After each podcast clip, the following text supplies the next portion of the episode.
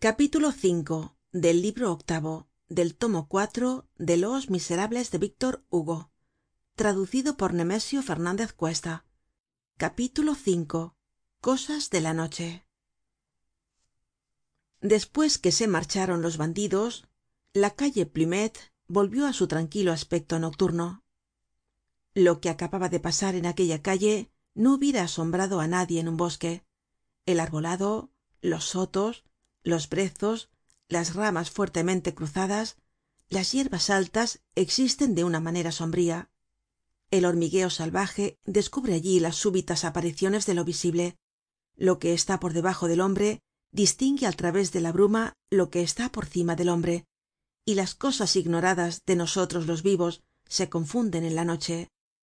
La naturaleza erizada y salvaje se asusta con la aproximacion de ciertas cosas en que se cree descubrir lo sobrenatural. Las fuerzas de la sombra se conocen y tienen entre sí misteriosos equilibrios. Los dientes y las garras temen lo que es incaptible. La bestialidad sedienta de sangre. Los voraces apetitos hambrientos en busca de la presa. Los instintos armados de uñas y de mandíbulas que tienen el vientre por principio y por fin miran y olfatean con inquietud el impasible perfil del espectro vagando bajo un sudario de pie envuelto en su tembloroso vestido que les parece vivir con una vida muerta y terrible.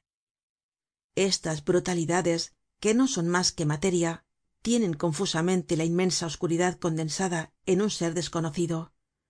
Una figura negra que les impide el paso detiene á una bestia feroz.